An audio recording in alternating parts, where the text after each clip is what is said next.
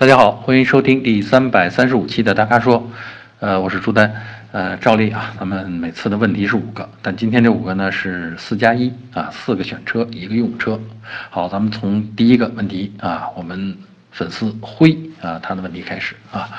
呃，他问的是思域和速腾该怎么选啊，谁更值得买啊？其实这两个车老早就出现在中国消费者面前了，得有十几年了吧啊，当然产品呢已经换了几代了啊。目前的思域，我觉得比当初的思域可更精彩了啊！然后这个，当然现在这台速腾也非常精致啊。但是这两个车放在一起啊，我觉得哈，思域是这种看起来很有活力、很打动年轻人的车型啊，就是颜值很高。当然人家开起来也不错啊，1.5T 啊发动机，呃，但是呢，因为配的是 CVT 变速箱啊，所以呢，要想获得那种。比较激烈的驾驶感和运动感的话，那你可能得选手动的变速箱的这个思域啊，大概是这个六档手动，我印象当中，呃，而且价格也不算贵，十十二三万吧，这个好像配置还挺高啊，手动豪华版呗啊，嗯，相比之下，这个速腾啊，速腾呢就是怎么说呢，看起来颜值没有思域高啊，因为大众家的东西嘛啊，你一眼看上去，尤其速腾这个车，你还得。分辨一下，宝来、捷达啊，还是这个零度啊，这个 反正是 得得辨别一下啊，因为他们家的车都差不多啊，嗯，但是开起来啊，速腾的开起来的感觉还确实是一个中级轿车啊，比较呃怎么说精致的中级轿车的这种行驶感觉啊，而且呢，大众家的这个 1.4T 发动机啊，做的这种扭矩的感觉、平台感啊。比这个本田的那种线性的那种推理感，啊，来的更猛烈一些啊，所以要是喜欢运动感啊，这个选 1.4T 啊，配上它的这个七档 DSG 啊，尽管尽管这个有些，呃，怎么说，前阵儿有些质量风波呗啊，还是有一些这个影响，但实际上啊，这个车呢开起来问题不大啊。所以这两个车呢，你如果看重驾驶，偏爱这种扭矩推背，那你选速腾。但你要做出的牺牲啊，就是颜值没那么高啊，没那么动人啊，而且呢，这个可能数字化程度，车内的这种至少内饰看起来，没有像思域啊那么吸有吸引力啊。嗯，具体谁更值得买？我觉得可以举这么个例子啊，你看。新一代雅阁啊，第十代雅阁出来的雅阁其实被称为大思域啊，你想想这个思域的这个高度呗啊。那同样呢，这个呃呃速腾啊，基本上是一个小帕萨特啊，你就想想速腾它的这个定位是什么样的啊。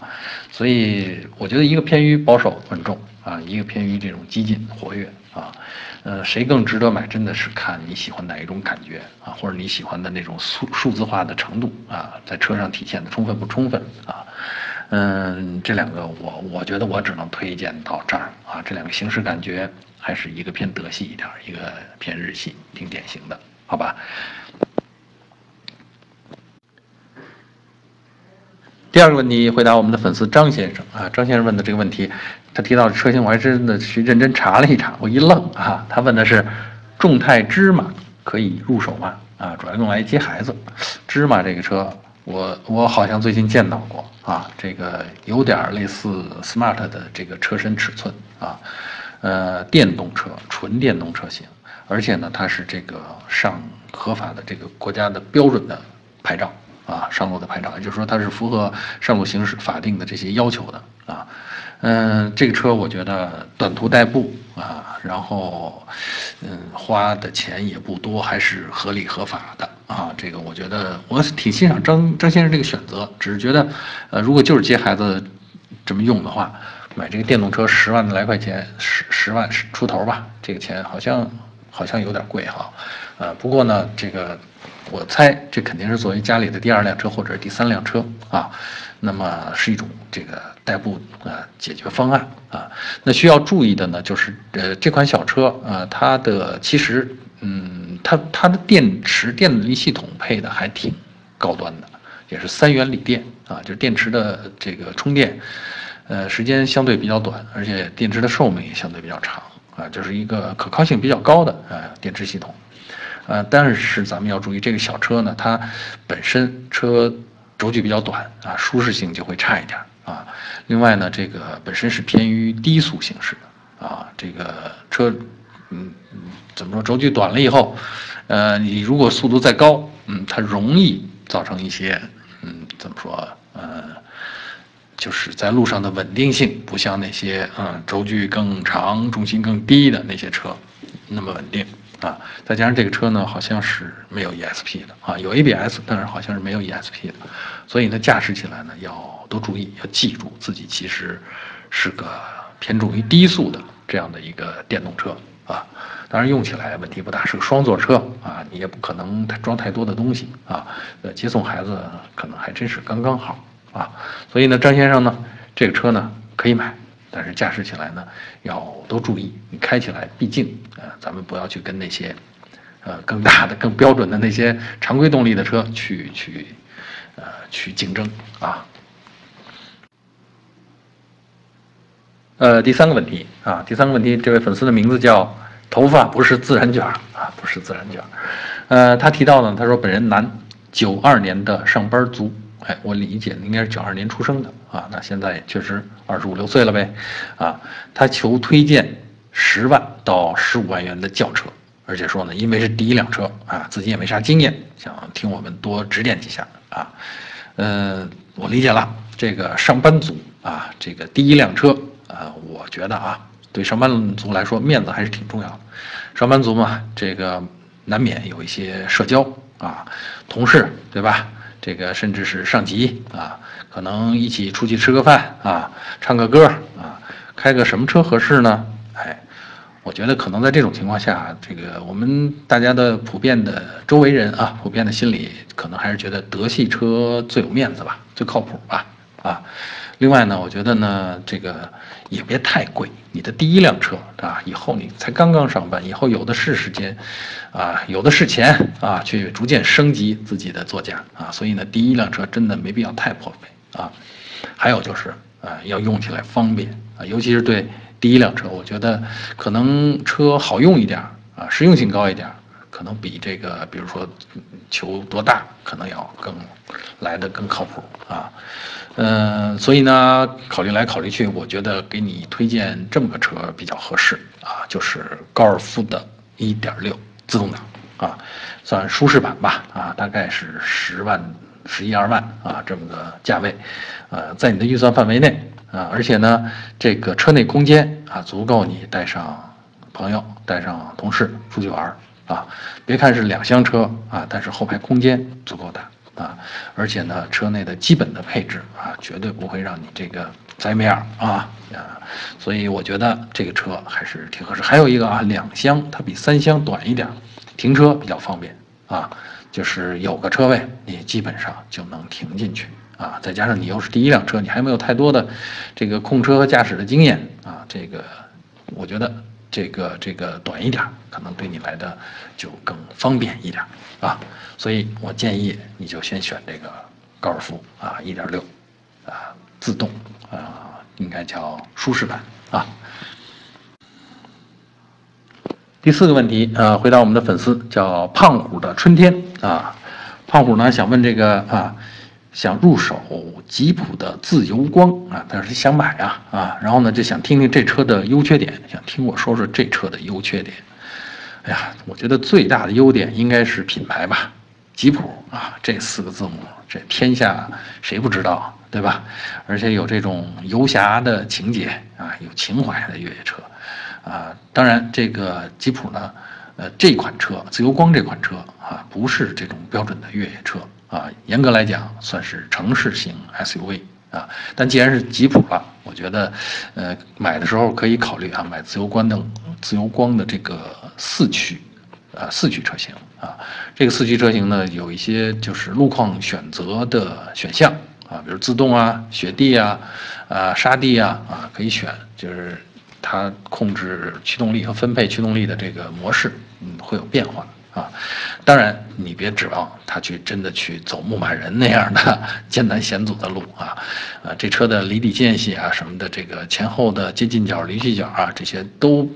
决定了它不是干那类活的车啊，所以呢，这个偶尔小试一下啊，满足一下自己的虚荣心就行，千万别觉着自己买的是吉普就一定可以去越野啊。这是我觉得啊，品牌还有它的四驱系统，这是自由光这个车的优点啊。而且呢，这个四驱系统呢，就是自由光这个悬挂呢，比其他的呃城市。就同类型的城市 SUV 来说呢，可能更偏重越野一点，就是说它，呃，做过颠簸的时候，这个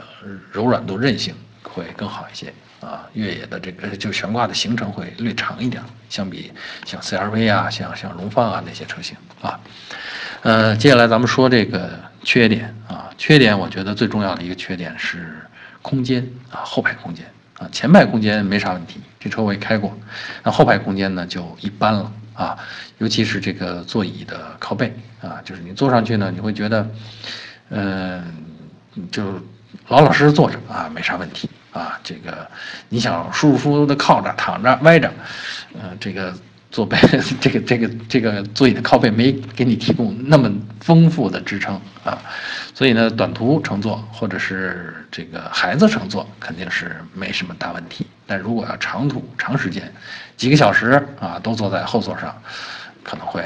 不太不太舒适啊。所以呢，这是它的一大缺点，我觉得啊。嗯，另外呢，就是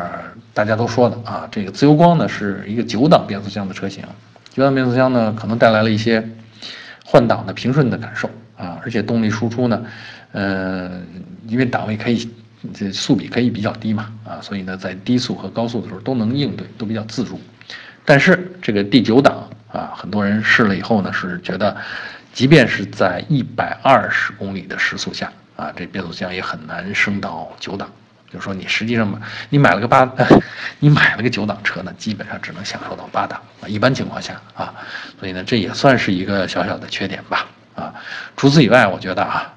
没什么问题。特别是这款车，我觉得很能打动那些有吉普情怀的人，有越野情怀的人啊！你开的是个吉普，嗯，你的感觉可能就不一样了啊！所以这个车可以买啊，呃，而且呢，现在呢，可能新款呃要上市了，所以旧款呢在市场上的这个促销力度比较大